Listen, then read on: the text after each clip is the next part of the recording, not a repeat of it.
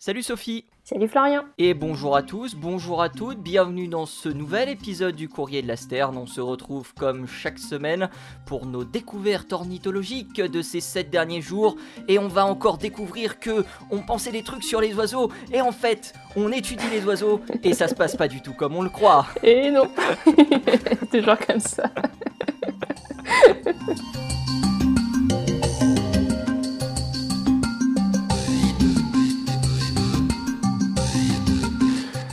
démarre comme ça. C'est incroyable de voir des oiseaux, comme d'habitude, faire exactement l'inverse de ce qu'on pensait.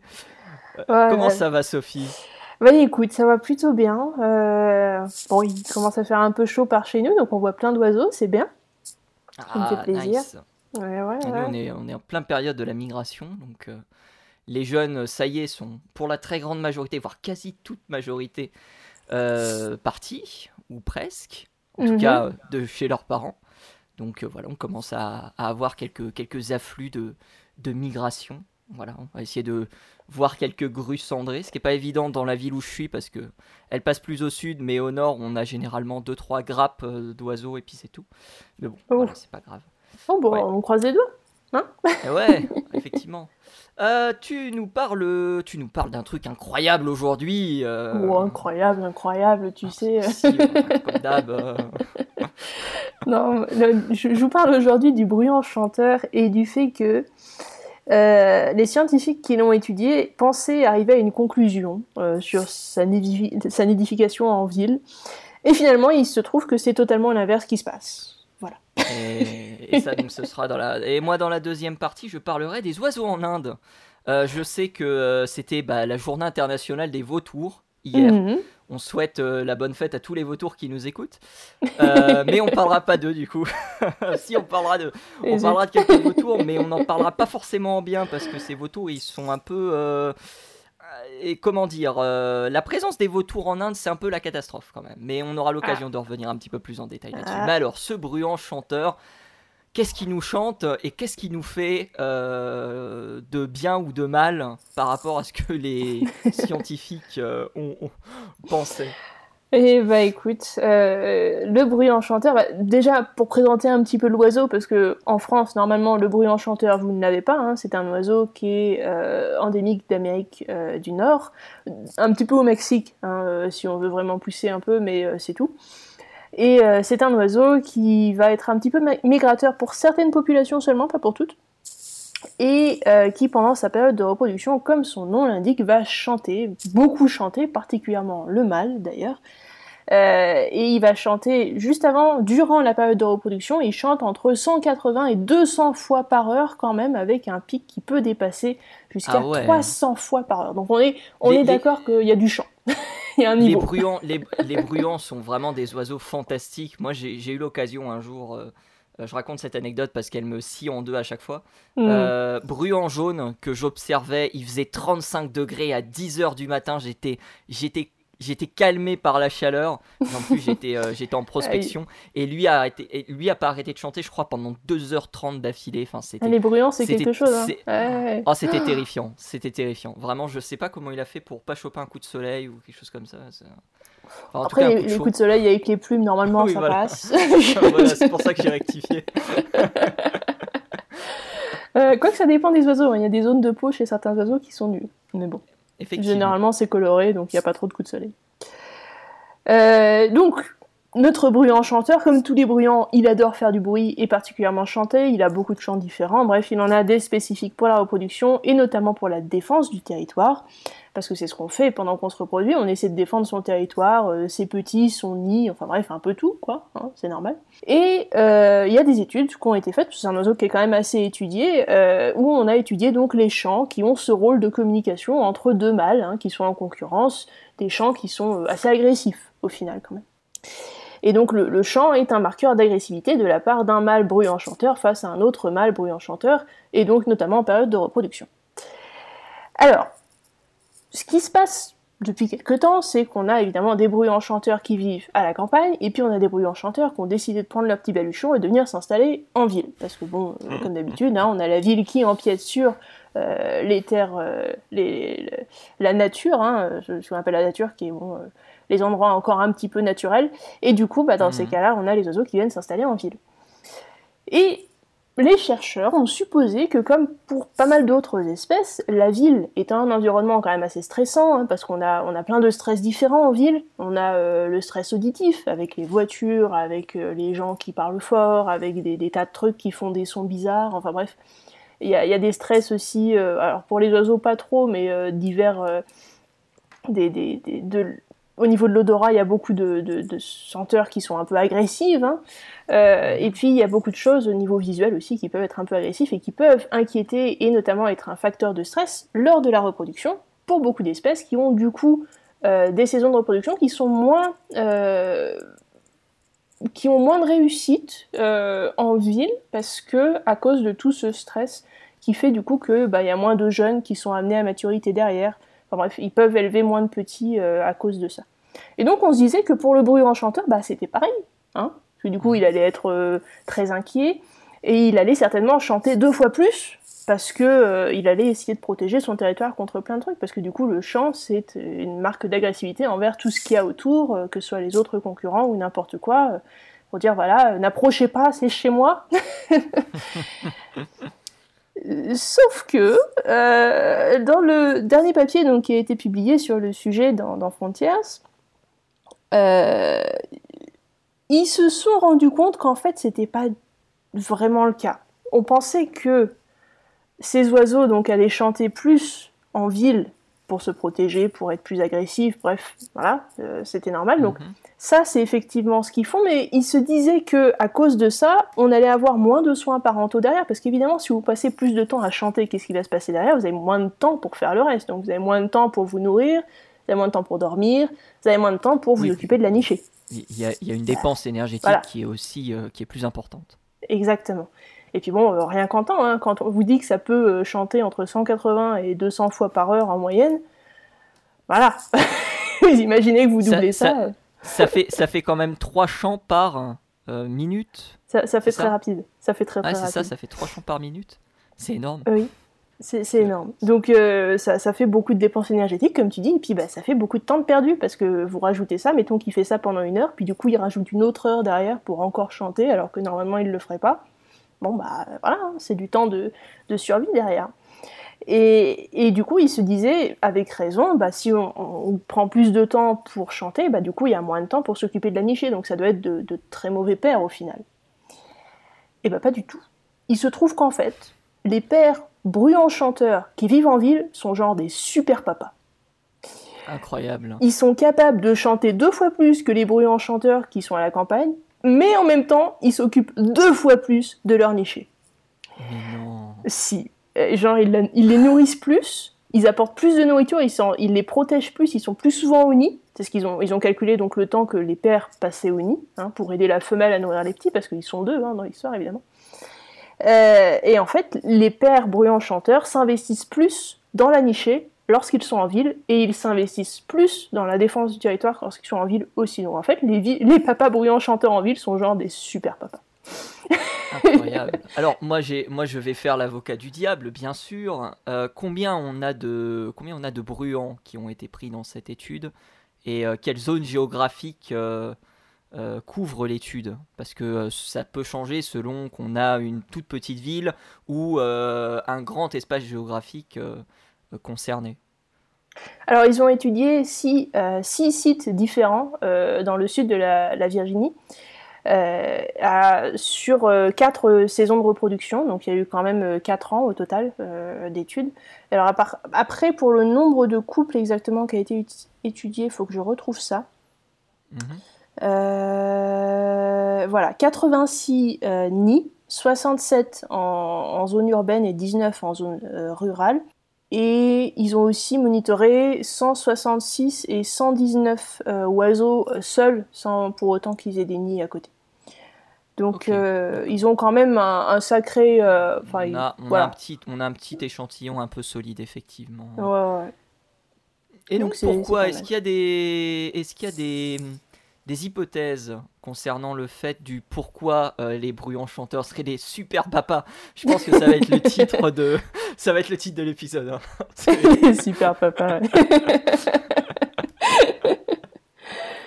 bah, On ne sait pas trop, parce qu'en fait, on n'a pas encore beaucoup de compréhension. On, on, sait plus ou moins comment ça se passe dans le milieu naturel, on comprend les relations dans un milieu données, les relations écologiques, enfin bref, les relations trophiques dans tous ces milieux-là, on les comprend. Mais on a du mal encore à euh, comprendre les relations qui se passent dans un milieu qui est très anthropisé, comme une ville, hein, pour ces bruyants chanteurs, parce qu'on ne sait pas exactement comment ça influe sur ces interactions, et c'est pour ça d'ailleurs qu'ils étaient très étonnés de trouver ce résultat, parce qu'ils s'y attendaient, mais pas du tout.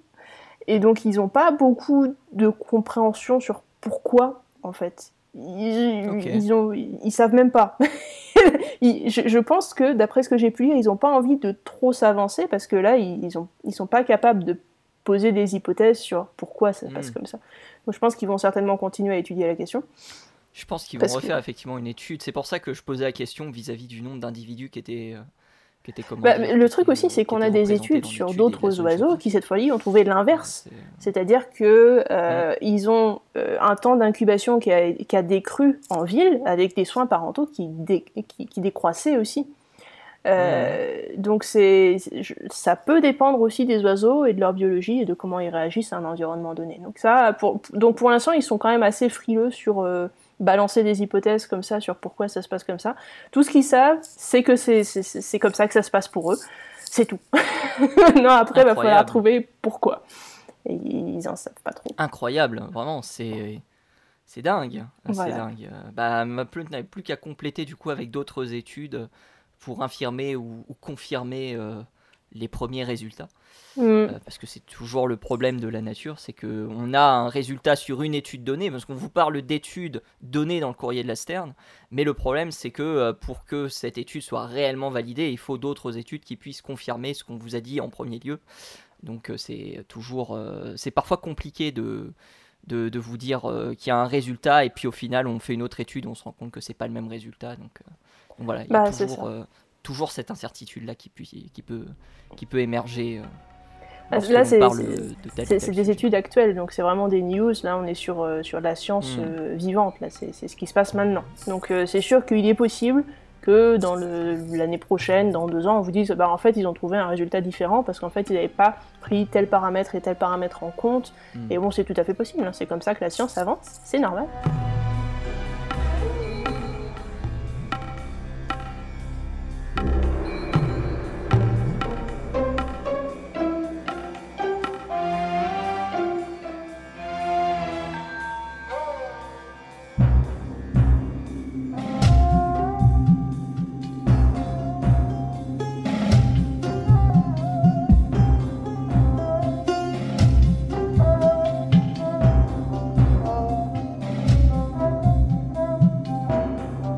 Moi, euh, je vais parler euh, de l'état des lieux des oiseaux d'Inde.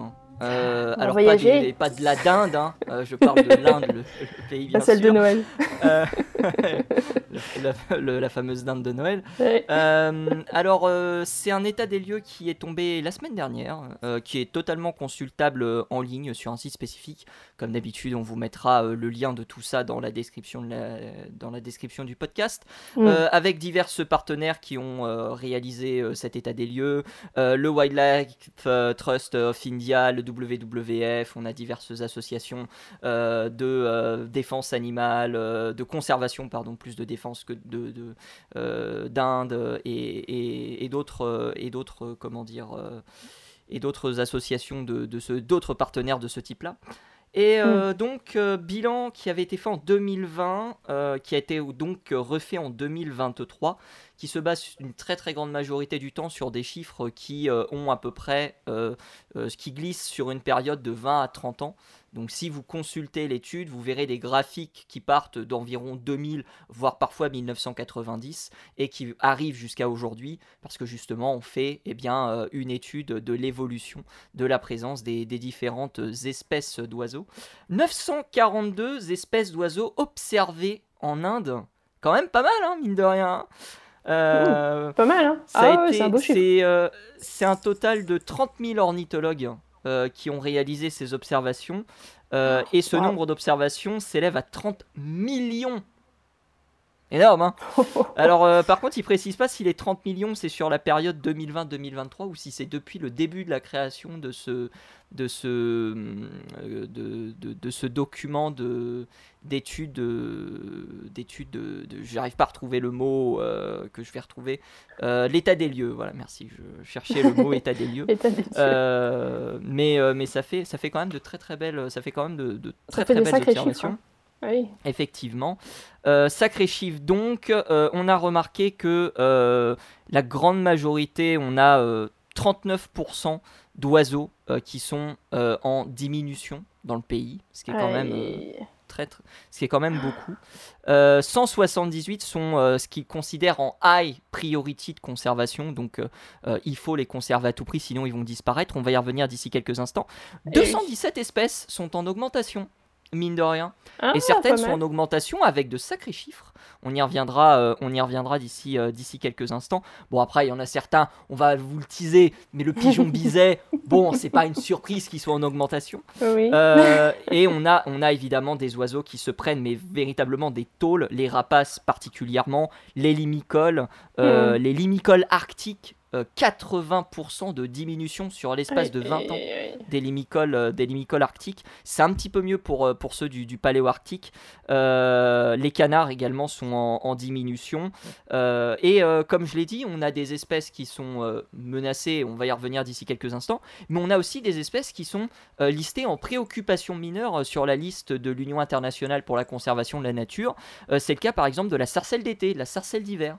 Euh, qui euh, ah, sont considérés justement euh, en haute priorité de protection en Inde. la grue demoiselle également, la pigrièche Isabelle pour citer, pour citer un autre oiseau. Et on a quelques espèces qui sont en danger critique d'extinction qui elles aussi diminuent. Et malheureusement, c'était la journée internationale des vautours hier. Donc, comme ça, vous savez à peu près à quelle date on enregistre cet épisode. et ben, le vautour royal et le vautour indien, notamment, euh, sont des oiseaux qui sont en très très forte diminution et qui pourraient disparaître d'ici euh, d'ici euh, une dizaine voire une vingtaine d'années si rien n'est fait. donc, donc voilà, on a vraiment des, espèces qui sont très très mal. ils ont fait aussi un comparatif vis-à-vis de la nourriture. on reviendra aussi par rapport à l'environnement qui est évidemment dégradé.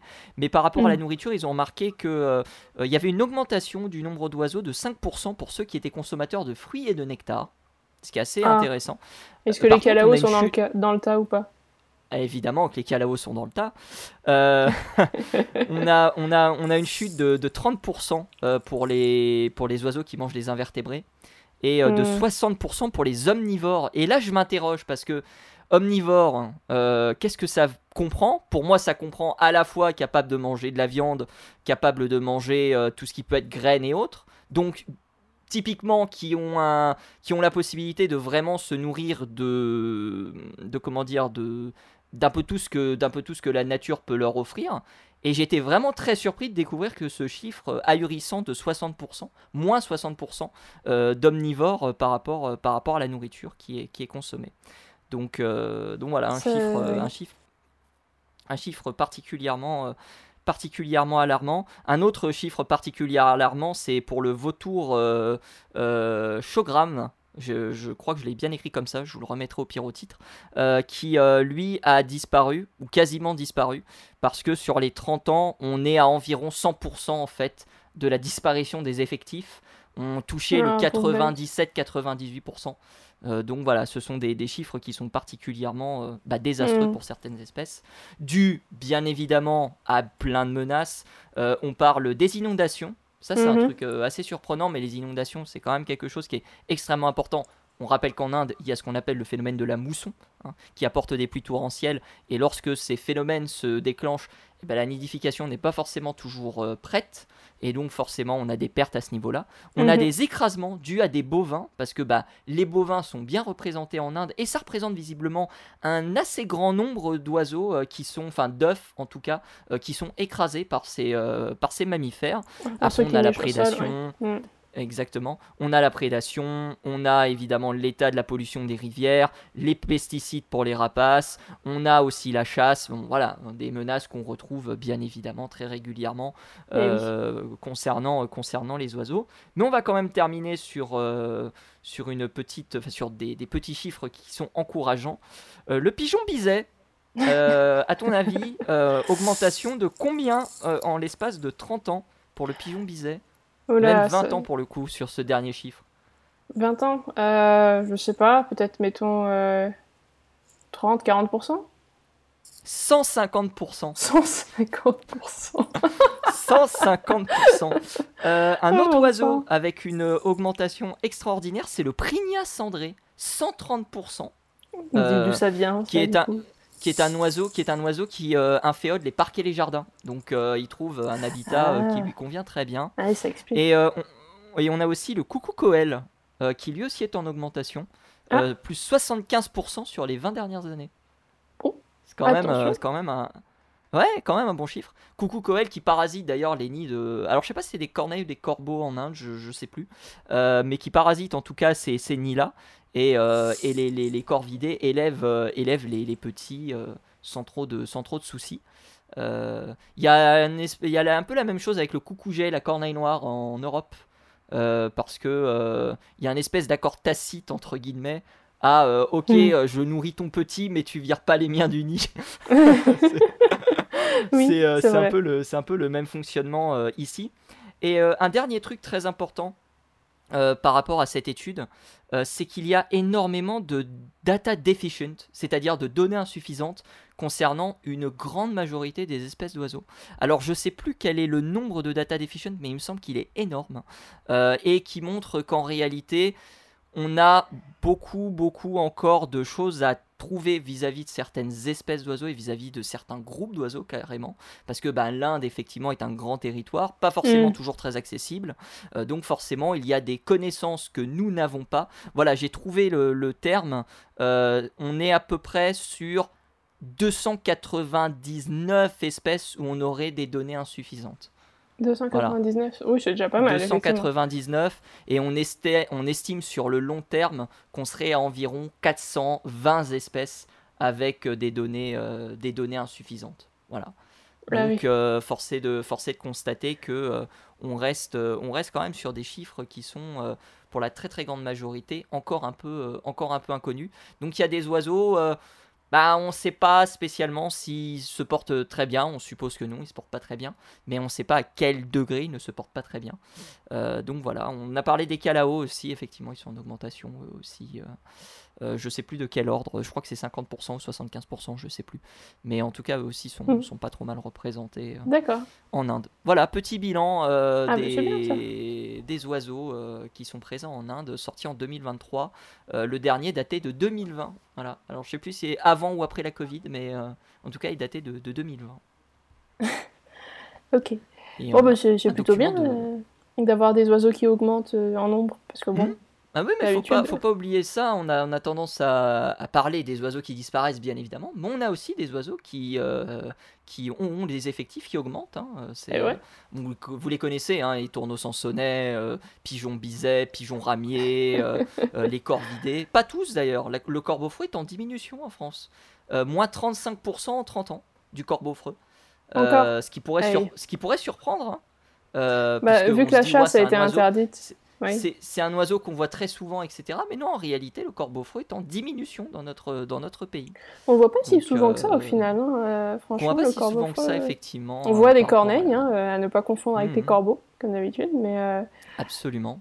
Mais non, non, le corbeau-freux, c'est vraiment un gros oiseau. Hein. Vous allez le reconnaître tout de suite si vous le voyez avec un gros bec. c'est pas petit. bec blanc, un bec blanc, vraiment caractéristique. le bec de la corneille noire est noir, justement. Mm. Euh, donc, Et puis c'est un euh, petit oiseau, la corneille, comparé au corbeau, vraiment, euh, il y a une grosse différence. Hein. Oui, et puis il y a aussi différence sociale, enfin différence notamment pour la nidification où les corbeaux se réunissent dans les corbetières, alors que les corneilles, elles sont plus en mode je fais mon nid, j'ai mon territoire. Oui. C'est chez moi ici. Gigre, et Marilan qui seraient là ne nous contrediraient pas, je pense. Ah. vis-à-vis de. Mais voilà, euh, petit, petite, euh, petit état des lieux. Euh, je sais pas si c'est fait dans beaucoup de pays, ce genre d'état des lieux. Je pense que oui. Je sais pas si en Afrique du Sud, par exemple, vous avez un état des lieux qui est fait tous les 3, 4 ans, 5 ans, je sais pas, des, oiseaux qui sont présents. non, pas exactement. Après, on a des états des lieux qui sont sur certaines espèces en fonction de ce que mm. le gouvernement demande. Donc là, par exemple, on a eu des états des lieux pour des espèces qui sont en voie de d'extinction en voie de disparition, donc le, manchot du Cap par exemple. Mais on n'a mhm. pas eu d'état des lieux euh, général pour toutes les espèces d'oiseaux. On, a des listes d'oiseaux qui sont protégés ou pas, mais c'est tout ce qu'on a. Eh ben, nous allons conclure euh, cet épisode ici, en espérant qu'il vous a plu, bien sûr. Euh, on se retrouve euh, la semaine prochaine pour un nouvel épisode du Courrier de la Sterne. Un très grand merci à toi, eh ben, Sophie, de m'avoir accompagné. Veux-tu rajouter un petit mot? Non, non, et merci à toi de, faire tous ces épisodes. Hein. ah bah, merci à toi d'y participer, hein, comme d'habitude. Hein. on se renvoie on se renvoie l'appareil, mais c'est, mais c'est, mais c'est ce que je pense. Euh, vous pouvez bien évidemment mm. nous retrouver en podcast. Euh, vous pouvez nous retrouver sur Twitter, @spotcdls pour suivre l'émission. Vous nous retrouvez également sur YouTube. Ce sera quand même du podcast, mais vous pouvez nous retrouver sur YouTube. Et on vous donne donc rendez-vous d'ici une petite semaine pour un nouvel épisode du Courrier de la Sterne. D'ici là, soyez des super papas et des super mamans. Et à la semaine prochaine. bye bye.